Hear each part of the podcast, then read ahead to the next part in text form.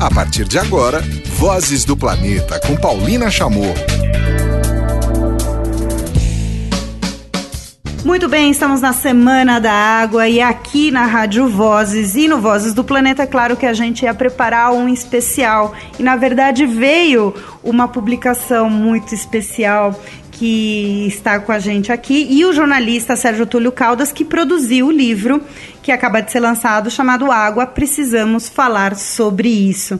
Sergito, um prazer te receber aqui na Rádio Vozes, no Vozes do Planeta.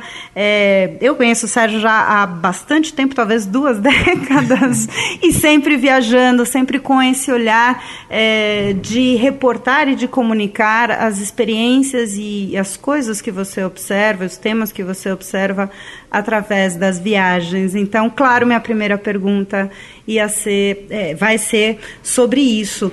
Quanto você viajou para produzir este livro que tem uma, um, uma arte gráfica incrível, é bem contando histórias, né? Sim, Paulina. Bem, prazer estar aqui no, no seu programa, né, na Rádio Vozes, que eu admiro muito. E, Paulina, é, este livro, O Água, precisamos falar sobre isso, né? Ele é um livro de um resultado de muitos anos de trabalho, muitas viagens, né, pelo, pelo Brasil e pelo mundo afora, né?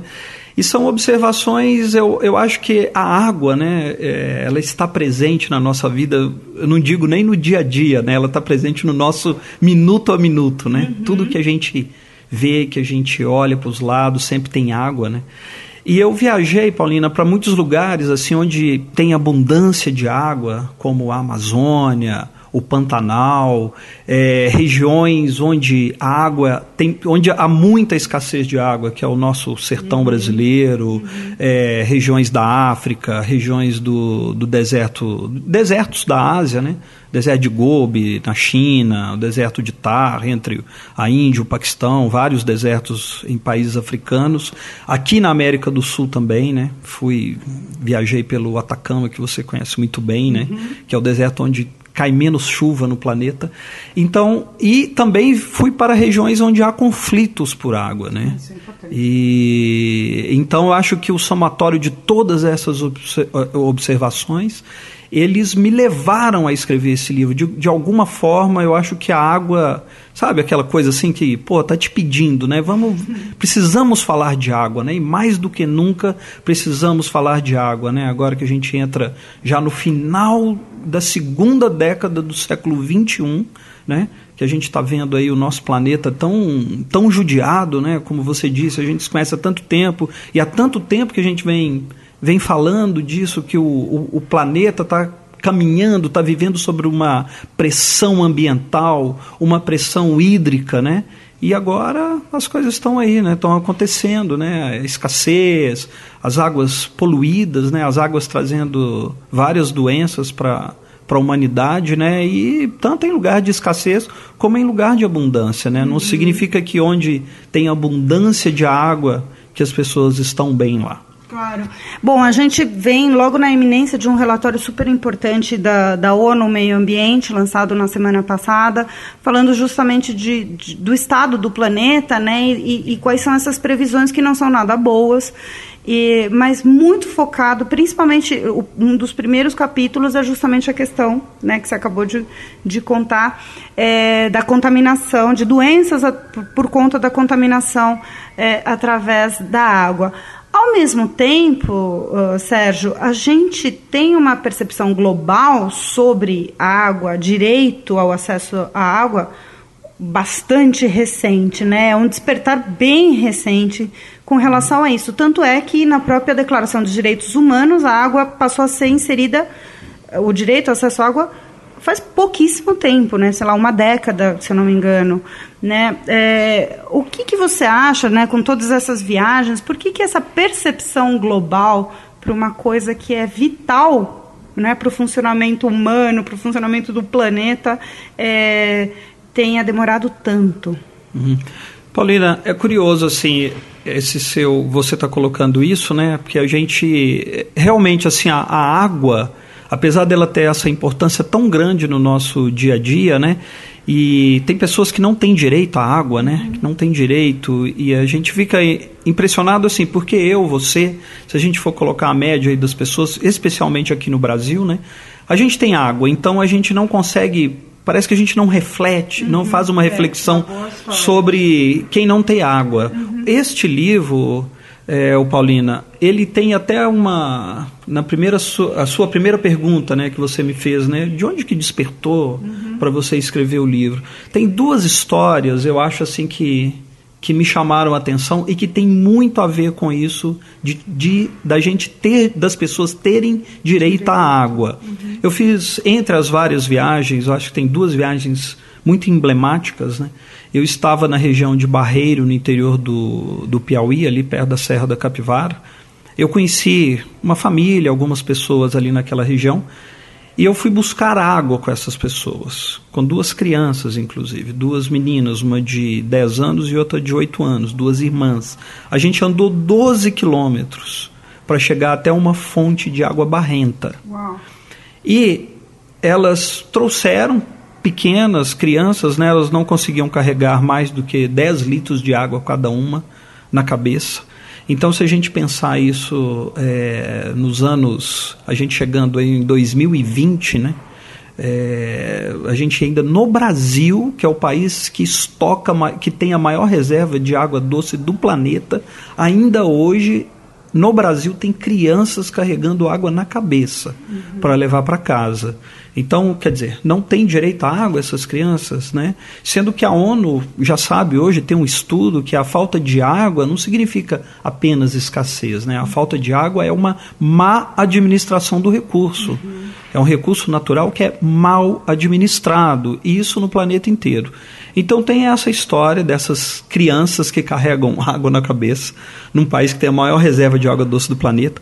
E por outro lado, em uma viagem ao Nepal, eu conheci um, um sadhu, né, que é aquele homem santos, né? Uhum. Eu fui até a casa dele no alto de uma montanha perto de Katmandu, né, a capital. E eu subi até a casa dele, ele mora numa casa bem pequenininha, assim, uns 4 por 4 bem pequena mesmo, de terra batida, né? Super humilde a casa. Aí andamos, andamos, andamos para chegar lá. Chegamos na casinha dele, ele abriu as duas janelinhas da casa dele e dá de cara pro Himalaia né? que é uma, uma das maiores reservas de água doce do planeta. Uhum. E ele não tem água em casa, ele não tem, uma, ele não tem uma torneira na casa dele, ele não sabe o que é chuveiro, ele não tem pia. E ele mora cara a cara com uma das maiores reservas de água do planeta. Ele precisa descer o morro todos os dias com um galão de água, 20 litros, para ir até uma fonte pública de água em Katmandu e subir de volta com essa com esse galão na cabeça. Uhum. Apenas 20 litros. Quando a ONU estabelece um mínimo aí de 110 litros de água por dia por pessoa, para as necessidades básicas, para cozinhar, fazer um chá, né, higiene pessoal, e ele vive com 20 litros. E essas duas histórias, apesar de geograficamente estarem distantes, né? uma é Piauí no Brasil, outra é, é Katmandu no Nepal, mas elas têm essa proximidade que são duas, são pessoas que vivem muito próximas de, de fontes de água, vivem em países ricos com água, mas elas não têm água em casa. E até o contrário, às vezes elas consomem, consomem água maltratada que é um dos grandes problemas hoje, né? Uhum. Tem uns números, Paulina, assim, que, que são que impressionam, né? Claro. É, se a gente pegar hoje, tem 65% das crianças com menos de 10 anos de idade no Brasil que estão internadas, elas estão internadas por, por, por, por causa de água maltratada ou por falta de esgoto, de, de saneamento básico em casa. E mais uma vez, se a gente for pensar, nós estamos em quase 2020, né? Isso não é direito. Né, uhum. literalmente. Hoje aqui no Vozes do Planeta eu recebo o jornalista Sérgio Túlio Caldas. Estamos falando do seu recente livro Água. Precisamos falar sobre isso e realmente a gente precisa falar muito sobre isso, né? Uma coisa que me chama a atenção, parabéns, né? Tem um cuidado muito é, especial numa, na parte gráfica, né? É um livro acessível para realmente todos. tem histórias, é, né, como essas que você contou agora há pouco, e, e, tem também conclusões, né? E tem também muitas fontes de dados, né? É, ó, essa aqui a gente podia parar numa super importante guerra sem fim, né? Porque eu ia abordar agora a questão, né? Da, a gente falou da questão do direito, né? E dessa percepção que você teve depois de todas essas viagens sobre direito à água. Agora vamos falar da questão da, da, da escassez, da desigualdade e da má gestão, que na verdade são todos provocados, que nem as mudanças climáticas, e sem dúvida nenhuma por ação humana, né? E a gente tem, é, por exemplo, o Brasil, a gente tem a percepção de que ah, o Brasil, o mundo que tem maior água doce, não sei o que, não sei o que lá, mas a gente esquece que a maior parte está lá na Amazônia, onde mora, sei lá, 20% da população brasileira. E aqui na região sudeste, onde mora né, a maioria da população brasileira, a gente vive na iminência de uma escassez porque não tem mesmo, né? Não é porque e porque é mal, administrado, mas poderia ser melhor administrado. A mesma coisa a gente tem aqui na América do Sul, os países andinos que dependem essencialmente das geleiras, né? E aí tá tudo derretendo, não tem o que fazer, eles vão ter de onde tirar água, enfim. É, que reflexões você poderia compartilhar com a gente na, da, a partir disso, né? Dessa ação humana gerando tanto conflito, tanta desigualdade? A água, é, ela, se a gente, se nós formos analisarmos hoje, né? O que vale mais hoje não é a quantidade de água que os países têm, né? O Brasil tem 12%, como a gente disse antes, né, das reservas de água doce do planeta. Né? É, mas isso, hoje, se a gente for analisar, isso não tem grande importância. A grande importância hoje não é o volume de água, mas o que é importante é como cada país trata a sua água, como cada país administra sua água. Uhum. Tá? Porque não adianta a gente ter água em quantidade se a gente cuida muito mal. Um exemplo, Paulina, é, o, o, Brasil hoje, o desperdício de água no Brasil é uma coisa incrível. Ela chega a quase 40%, 37%, 40% da água hoje tratada é desperdiçada, é jogada no ralo. Isso significa o quê? Para cada 100 litros de água tratada que a gente tem, 40 litros vão para o ralo, se perdem, vão embora. Vão embora por causa de é, encanamento clandestino, elas vão embora por falta de, de manutenção nas redes públicas de água, e isso é uma quantidade absurda. Nós podemos pegar, por um outro lado, é, a cidade de Tóquio, uhum. Que é a cidade mais populosa do planeta, que tem 38 milhões de habitantes, né? Uma cidade gigante, né? O Japão hoje, Tóquio hoje, desperdiça 2% da água. E os japoneses não estão felizes com isso. Eles estão trocando os encanamentos, fazendo, fazendo os ajustes necessários. Uhum. Então, assim, o que importa, o que eu estou dando esses exemplos desses, é, desses números, porque o que importa é como a gente trata, como a gente cuida. Né? Eu estive agora recentemente no litoral norte aqui de São Paulo, você conhece super bem, que eu sei. E o, e o litoral norte de São Paulo é, é, um absurdo, porque ali a gente tem a Mata Atlântica, né? Tem e fontes de água maravilhosas. Fontes de águas maravilhosas. Vou até falar o seguinte: a Mata Atlântica hoje, ela Vamos colocar assim, ela mata a sede de 120 milhões de uhum. pessoas. Sim, sim. Né? E só que a água da Mata, da Mata Atlântica, ela também vem sendo muito, muito maltratada. Os rios estão ficando poluídos. É, e as pessoas, aí tem uma curiosidade, Paulina, assim, que muita gente acaba que aí no. Vamos pegar a costa do Brasil, às vezes fica doente e sempre acha que é por causa de uma virose, ah, está doente por causa de virose. Mas não, às vezes está consumindo água maltratada. E é um lugar onde, poxa, tem. Você tem água em abundância, né? Uhum. Mas essa água está sendo está sendo mal cuidada. Isso é um problema seríssimo, né? É, a gente teve recentemente, né, a própria Ilha Bela, né, que é uma cidade riquíssima, às vezes também recebe é, diversas fontes, né, ingressos de, de, de, de, grana mesmo e com os, todas as suas praias poluídas e na verdade porque não trata praticamente nada uhum. do esgoto que é soltado ali nas praias, né? É, eu queria falar então do cuidado que você teve, né? Eu, eu fiz uma pergunta gigante anteriormente, mas era para também a gente desenvolver o porquê desse cuidado é, na linguagem, né? Eu estou vendo aqui, por exemplo, é, nesse capítulo da, de guerras, né, de conflitos, tem uma linha do tempo aqui, né? É, muito importante. Deixa eu ver, está começando aqui, ó, no ano 30 depois de Cristo, né? Tem 430 antes de Cristo, já tem, já tinha uma disputa militar durante a Guerra do Peloponeso por uma uma praga avassala Atenas e o exército de Esparta teria envenenado as cisternas da cidade. Cara, não, tem antes ainda. Conta você, vamos lá. Então, Paulina, o, esse livro ele teve um, um cuidado gráfico muito grande mesmo, né?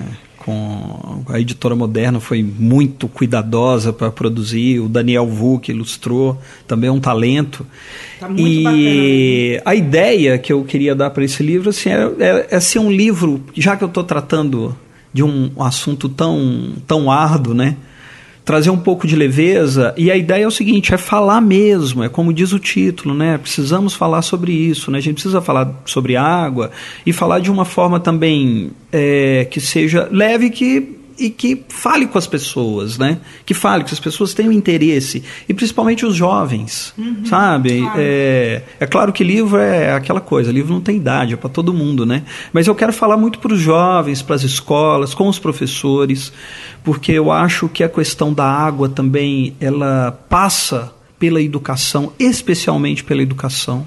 Ela está totalmente relacionado relacionada com isso, né? Então, eu acho que as escolas, é, professores, alunos, acho que é interessante a gente falar desse tema água e de uma forma que eles que vai compreender de uma forma que é didática, mas ao mesmo tempo também ela é totalmente documental. Uhum. É uma obra que está totalmente relacionada com a, com a minha vivência própria nos lugares. Né? Estive em vários lugares para observar sobre a água, conversei com vários cientistas, com especialistas. Né? Ele é resultado de tudo isso e tem essa leveza, que também é, um, é uma literatura de viagem. Né? Claro, é é, eu acho. E a história de você é, contar, exemplificar, do tipo, eu vi lá, né, que, uhum. que nem você falou, pô, na frente do, do, do Himalaia o, não tem acesso à água, ou aqui no Piauí, né, 12 quilômetros por dia, né, de ida e volta. É isso? Sim. Ida e volta, volta. para ir buscar água, né, uma realidade uhum. que está acontecendo. É a melhor forma de exemplificar né, o que, que a gente está tentando dizer, né? Você ir lá, viver e, e, e, e colocar. E a outra é dessa maneira como você colocou nesse livro, né? Eu achei muito bacana essa uma longa história de conflitos. Então, ele começa sem data precisa, com as partes envolvidas tá aqui, Deus e Noé. então, essa essa é, é, foi bacana mesmo fazer essa essa timeline aqui, né, da de uma longa história de conflitos pela água, né? Acho que para despertar no público é o seguinte, a água sempre teve, desde que a humanidade se entende por, por humanidade, a água sempre esteve no centro da nossa história. Uhum. Sempre esteve, né? Inclusive o primeiro relato que a gente tem, né, que é um relato bíblico lá do Antigo Testamento, né? O conflito era Noé, é construir a arca, que vai vir um dilúvio, né? Que Deus fala para ele, vem aí um, um dilúvio, a terra vai, vai ser, vai afogar, né? Então já começa lá. E, e mesmo durante eh, esse período todo da história, como você tinha citado aí, 40 ah, não, há 1720 anos antes de Cristo, né? já, tinha, já tinha disputa militar na Babilônia por causa de água.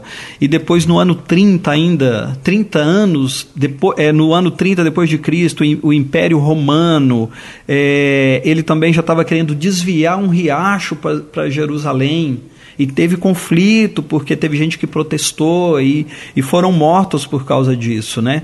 E se a gente pegar mais recentemente a Guerra dos Seis Dias em 1967 em Israel começou por causa de água, uhum. porque a Síria queria desviar o Rio Jordão os israelenses não, não aceitavam isso, mas eles descobriram que serem donos da nascente do Rio do Jordão que são nas colinas de Golã, que seria um negócio muito bacana. Eles foram lá e tomaram o rio, o, o, as colinas de Golã, que hoje pertence a Israel, que o Rio Jordão hoje abastece todo o país. E apesar de que o rio tem regiões do rio que são altamente poluídas pela indústria, mas ao mesmo tempo é um rio sagrado, que as pessoas viajam, saem dos lugares mais distantes do planeta para serem para serem batizadas lá. Em Israel também tem, eu tive uma experiência muito interessante, né? que em Tel Aviv hoje já tem um tratamento da água de esgoto. Então você toma banho com água de esgoto tratada, que não tem problema algum. Então você está ali no Oriente Médio, no meio de um deserto, não falta água, e ainda tem plantações, né? Tem muitas plantações e uma coisa muito interessante andando, por exemplo, lá nos mercados de Londres, muitas frutas de Israel. E eu ficava surpreso, poxa, como um país que tem deserto está exportando, né, frutas, e nós aqui no Brasil que temos essa entre aspas aí essa abundância de água e às vezes a gente não, não consegue disputar esse mercado, né? E... Muito perto daqui, né? A Bolívia, nos anos 90, ou, ou até mais recentemente, enfrentou em algumas cidades é, guerras né, pela sim, água, né? Tem sim. até um filme disso, acho sim. chuva, é, não sei o que, com o Gael Garcia Bernal, procurem.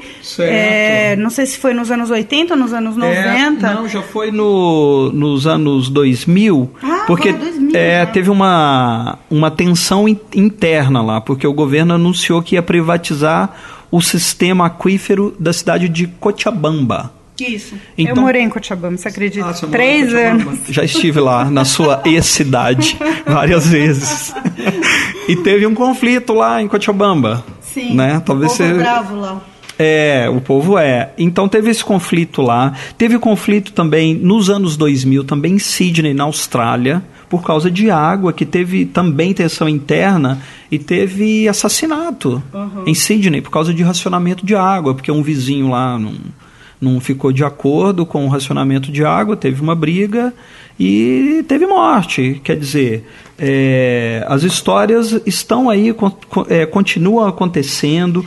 E pela e... tendência do que você viu, né, e por tudo o, o, essa pressão que a gente está em cima de poluição, falta de ou sobra de, no caso de enchentes, né, São Paulo, toda a região sudeste passando por um problema gravíssimo, né, de excesso de água, no caso, uhum. as enchentes. Uhum. É, qual cenário você é, projeta, né? No caso aqui dos conflitos, né? Migrações que de, também não deixa de ser um conflito, né? Porque acaba gerando conflito territorial, né? Sim, sim.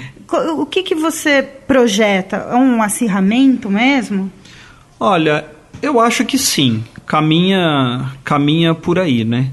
E a gente tem as nossas, as nossas trazendo aqui para o Brasil os nossos rios, as nossas fontes de água, as nossas nascentes que estão sendo dizimadas, né? Uhum. Enquanto a gente está aqui conversando, tem rios aí sendo poluídos, nascentes desaparecendo, né? Mangues, uhum. ainda hoje, apesar deles estarem é, protegidos por leis ambientais, sendo destruídos, né? Uhum. Especialmente aí pela ganância imobiliária, as fazendas de, de camarão no, no Nordeste que avançam sobre, sobre o mangue. E você está falando aí de, de imigração, né? Uhum. Muita gente migra de um país por outro, assim, é, muitas vezes atrás de água. Uhum. É, tem, tem um fato que acontece hoje no planeta, Paulina, assim, muito curioso, né? Porque muitos países, é, especialmente ali do Oriente Médio, né? Países ricos, né? Também da Europa, da Ásia, né? Como a China, a Índia, é, que elas já estão vislumbrando uma, um estresse hídrico e um problema alimentar para o futuro. Né? Uhum. Quando a gente fala de futuro, a gente não pode imaginar mais o futuro como o futuro. O futuro Os Jetson, o futuro, não. O futuro é hoje, né? É. Quando a gente fala, está falando de 2030, já já, já está acontecendo. Então tem muitos países que eles estão já prevendo essa falta de água, eles estão adquirindo terras, especialmente na África, para poder plantar. E tem uma curiosidade, porque às vezes a gente pensa, por exemplo, se a gente pega, pegar o Sudão, a Etiópia, a gente sempre no nosso imaginário está sempre aqueles países que têm fome, uhum. desertos, mas não, a Etiópia, o Sudão, eles têm muita água. Uhum. Então tem projetos grandiosos. Um exemplo, eu vou até falar do Congo. Tá. A China, por exemplo, tem um plantio ali de, de óleo, para extrair óleo de palma, a, Índia, a China tem um, um, um, território, digamos, tem um território dentro do Congo que é do tamanho do estado de Alagoas, uhum. onde eles já estão plantando. Uhum. Eles já estão plantando. Os Emirados Árabes, eles têm terras gigantescas, tamanho de quatro vezes o tamanho da cidade de São Paulo, dentro do Sudão, também dentro da Etiópia para plantio. Uhum. E isso é uma coisa que a gente, às vezes a gente não imagina, mas eles já, já estão lá, estão se precavendo, mas estão tomando é, territórios gigantes dentro da África que também podem provocar um desequilíbrio ambiental e social, econômico gigantesco na África que já é tão sofrida. Por exemplo, quando um, um, um país pega um, um grande território, do tamanho de um estado brasileiro, que é Alagoas, por exemplo, para plantar, é, eles fazem desvio de rios, é, constroem hidrelétricas, tem uma série de coisas que vai afetando o meio ambiente. E por outro lado, também o que, que esses países africanos vão vão levar de volta, claro. né? O que eles têm de volta é a África, a gente sabe hoje que tem um problema seríssimo com, com corrupção, né? Claro. Então é, é, incrível essa essa invasão, essa, essa né? Essa transformação, essa invasão de terras por conta de água. Mais ah. uma vez, o que a gente vem dizendo. Hoje, no Vozes do Planeta, Sérgio Túlio Calda, jornalista, estamos falando do seu recente livro, né? Estamos na Semana da Água. Água, precisamos falar sobre isso, pela editora Moderna. Interessante você ter colocado agora há pouco, antes do som que a gente ouviu, é, Sérgio, a questão de, que você contou esse caso né, do Congo e da China né, comprando terra tal para plantar. Porque o Brasil, sendo um dos grandes celeiros do mundo, então é uma percepção importante a gente colocar isso, né? Que a agricultura consome 70%, né? Que é falado disso, né? Para né, projetos de irrigação e tudo mais. Portanto, o Brasil, sendo um dos celeiros do mundo, consome na sua agricultura muita água também. Mas quando a gente exporta, acaba exportando água também, né? É, é uma é, pensando nessa lógica do que você acabou de falar do Congo e da China. Então, quando o Brasil está distribuindo soja, ele está distribuindo água também, né? Porque os países não pagam por, pelo que é chamado de água virtual, não pagam pelo serviço ecossistêmico, o serviço da natureza, que no caso é o fornecimento de água. Ninguém paga para o planeta por ter água, né, Sérgio? Sim, exatamente, porque a, é, a água, né, tem essa, tem, a gente parece que a água é de graça, né? A gente sempre imaginou isso, né? Todos nós, né? Parece que a água é de graça, a água é abundante, ela está sempre, na, sempre aí, mas é um recurso caríssimo, né? Uhum. É um uhum. recurso pesado. E você falando de, da água virtual, né? Uma coisa que também a gente às vezes não se dá não se dá conta, né? Mas todo produto que você usa, a sua calça jeans, a sua pulseira, o óculos, né? Que a gente usa, todos os uhum. objetos, eles têm um custo ali muito grande que vai água. Né?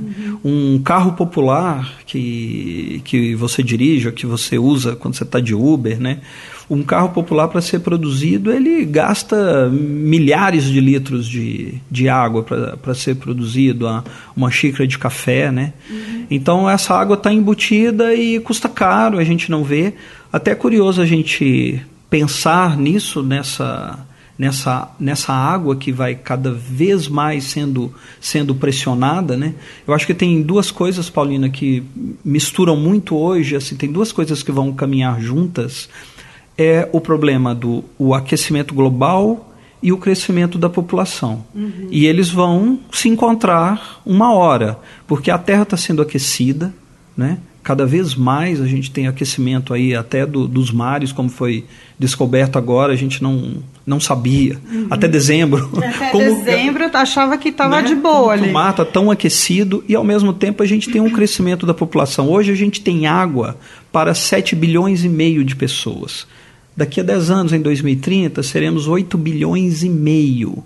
Em 2050, seremos quase 10 bilhões de pessoas. 10 bilhões de pessoas que vão consumir água.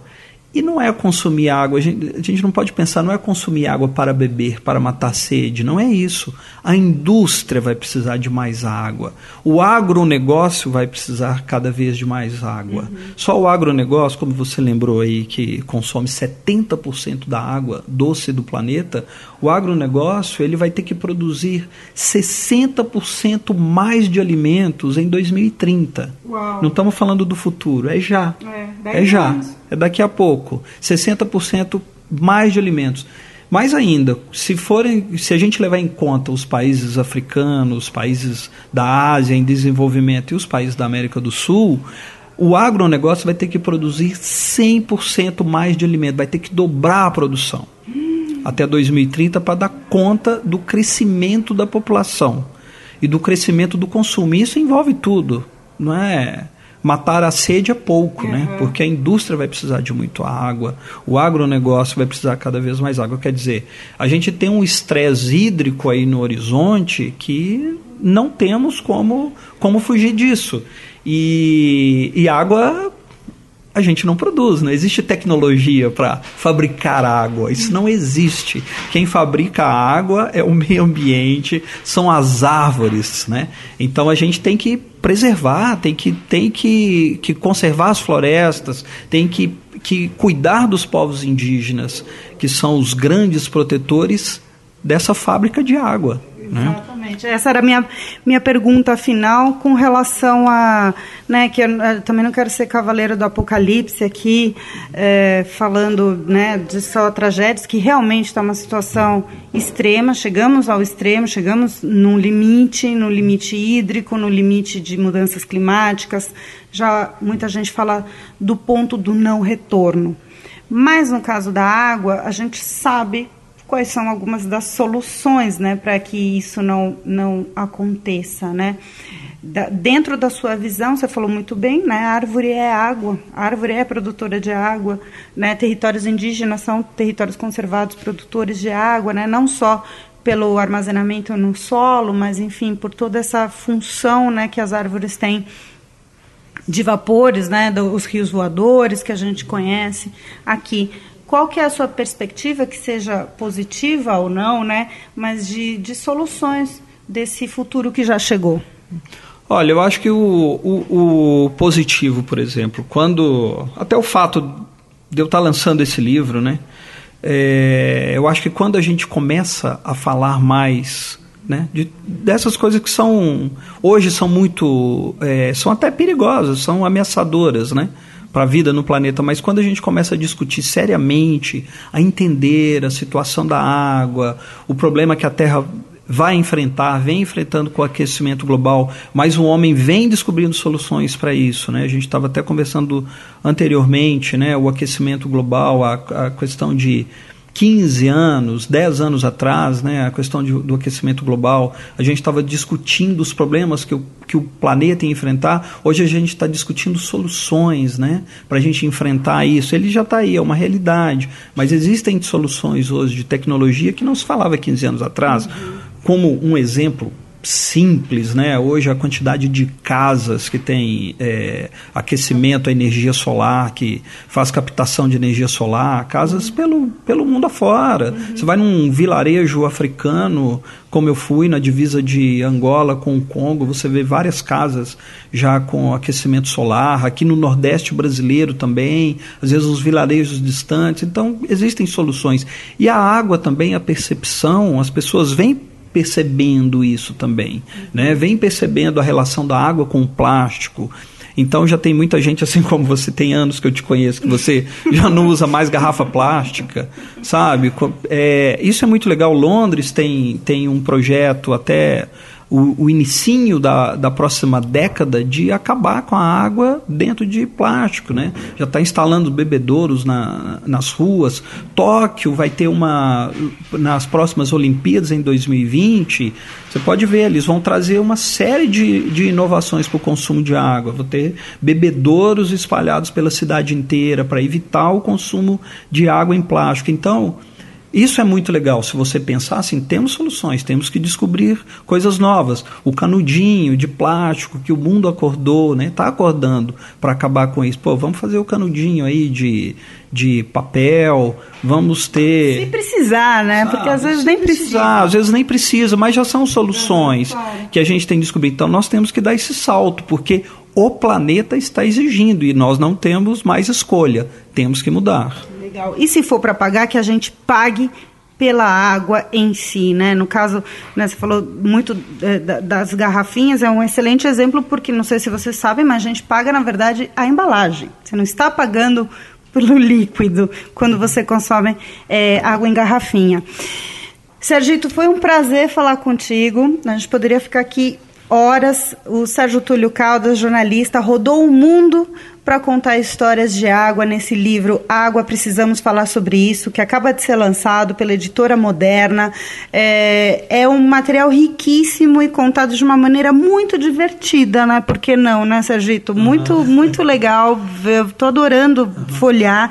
No final tem para você saber mais, para você ir atrás de informações em, em documentários, em livros, na, na, na própria é, web e Sim. o que, que você pode fazer fazer. Parabéns, ficou muito legal. Obrigado. Acho que vai ser útil para, eh, como eu falo, a gente brinca aqui na Rádio Voz, para crianças de todas as idades. Isso, muito legal. Você está falando do, do livro, né, como ele foi produzido. Só lembrando, assim, para quem é estudante, os professores, a editora moderna, eles desenvolveram. Tem um suplemento que a editora moderna disponibiliza para qualquer um, inclusive para professores, que é um trabalho maravilhoso de uso do livro em sala de aula, que ele pode ser usado pra, por professor de geografia, de história, de meio ambiente, de ciências, língua portuguesa. Ele dá uma um, um espectro muito grande para se pensar água. É legal isso também, né? Que você pode pensar a água em diversas áreas, na área política, econômica, social, histórica, geográfica, né? Então a água está realmente, como eu tinha dito, né? Tá presente no nosso minuto a minuto, a gente tem que cuidar disso, porque o reloginho está girando. Tá rodando. Obrigada, querido, foi ótimo. Obrigado, Paulino. Obrigado aí para quem ficou nos ouvindo durante esse tempo inteiro. E, bem, o livro tá fácil de ser encontrado aí, só jogar aí no Google. Tem vários sites, Submarino, Americanas, Editora Moderna, vários aí vendendo o livro. E quem quiser entrar em contato contigo? Entrar em contato comigo, Facebook, põe o meu nome lá, Sérgio Túlio Caldas, me encontra e vai ser um prazer poder trocar alguma informação, tirar alguma dúvida aí dos ouvintes da Rádio Vozes. Valeu! Bom, e agora aqui no Vozes do Planeta chegou o momento do Minuto do Clima com Cláudio Ângelo e ele vai falar sobre esse apoio dos Estados Unidos a uma candidatura para membro da Organização para a Cooperação e Desenvolvimento Econômico. O que, que isso quer dizer? O que, que isso interfere nos acordos? O que, que isso tem a ver com o clima? Ao mesmo tempo, o Brasil se concordou em começar a renunciar a um tratamento diferenciado dado pela Organização Mundial do comércio aos países em desenvolvimento. Então, como é que fica a posição é, do Brasil em diversos acordos, inclusive no Acordo de Paris? Então, a análise ótima de Cláudio Ângelo agora. Na Rádio Vozes, Minuto do Clima, com Cláudio Ângelo. Olá, ouvintes do Vozes do Planeta, que nos escutam a partir de agora também pelo Spotify. É, nessa semana o Brasil aparentemente deu um salto, né? É, virou um país desenvolvido. É, o, o Jair esteve lá em Washington com o Donald e ouviu do Donald no último dia 19 que os Estados Unidos retirariam a sua objeção à entrada do Brasil na OCDE. A OCDE é a Organização para a Cooperação e Desenvolvimento Econômico, que é o clube dos países ricos deste planeta. Né? As pessoas da minha idade se lembram aí da expressão primeiro mundo. Então a OCDE é o grupão que reúne os países do primeiro mundo. É, de fato, evidentemente é um movimento importantíssimo para a economia do Brasil. Ele não se concretiza agora, né? Um, uma série de etapas ainda e talvez vários anos para o Brasil de fato se juntar ao clube, mas para a economia brasileira é uma coisa importante. Agora, e para a proteção do clima? O que, que significa a entrada do país, eventual entrada do país, na OCDE?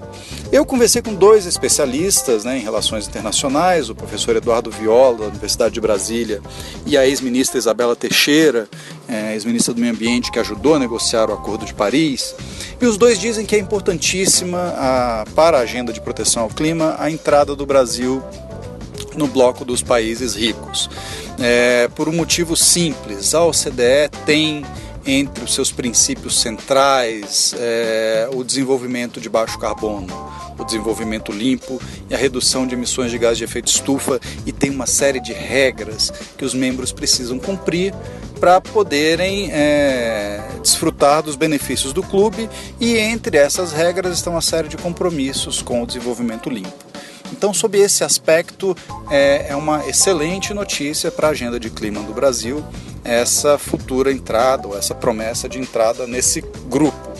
O outro ponto é que a negociação que levou a essa promessa de entrada do Brasil na OCDE, ela também inclui o país, e essa foi uma exigência que os Estados Unidos fizeram, é, que o país pare de se portar como um país em desenvolvimento também na Organização Mundial do Comércio.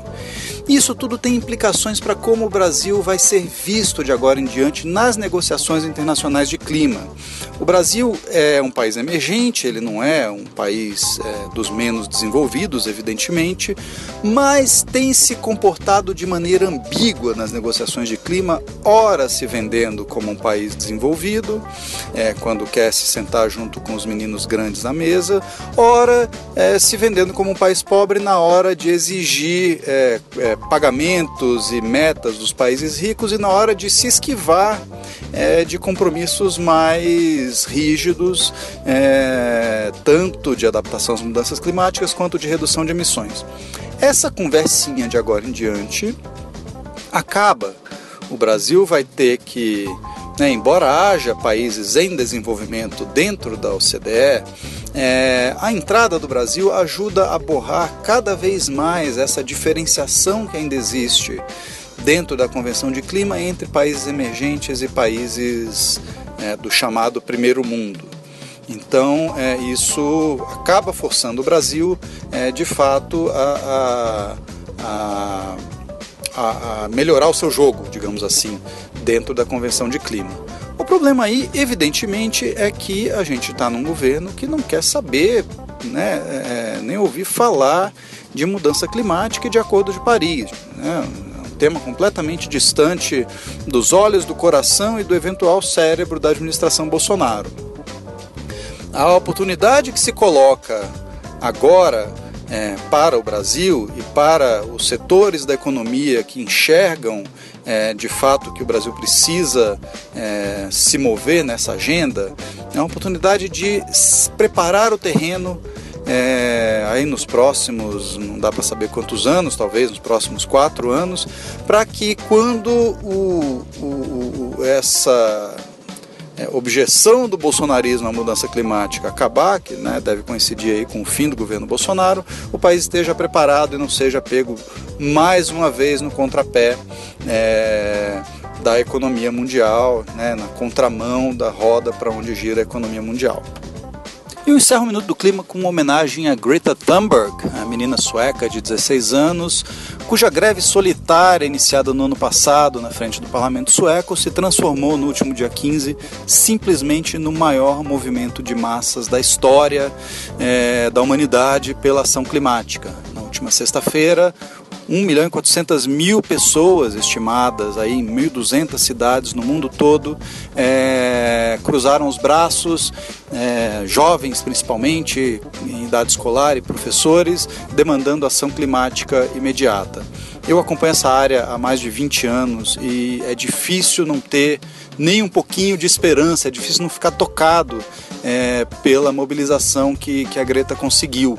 É, e que não vai parar por aí, né? Tem mais um protesto é, marcado já para abril e é, em homenagem a ela e a tudo que ela traz de esperança para a gente, eu deixo com vocês aí Here Comes the Sun dos Beatles. E encerrando mais esta edição do Vozes do Planeta, terminamos com Beatles e essa, esse raio de esperança mesmo é, que Greta Thunberg nos proporcionou na última semana com essa greve estudantil pelo clima. Tô com Cláudio Ângelo, também me deu aquela pontinha de esperança de que pelo menos num futuro bem breve a gente vai ter uma radicalização para o bem desse discurso. A gente volta a se falar na próxima edição do Vozes do Planeta. Tchau!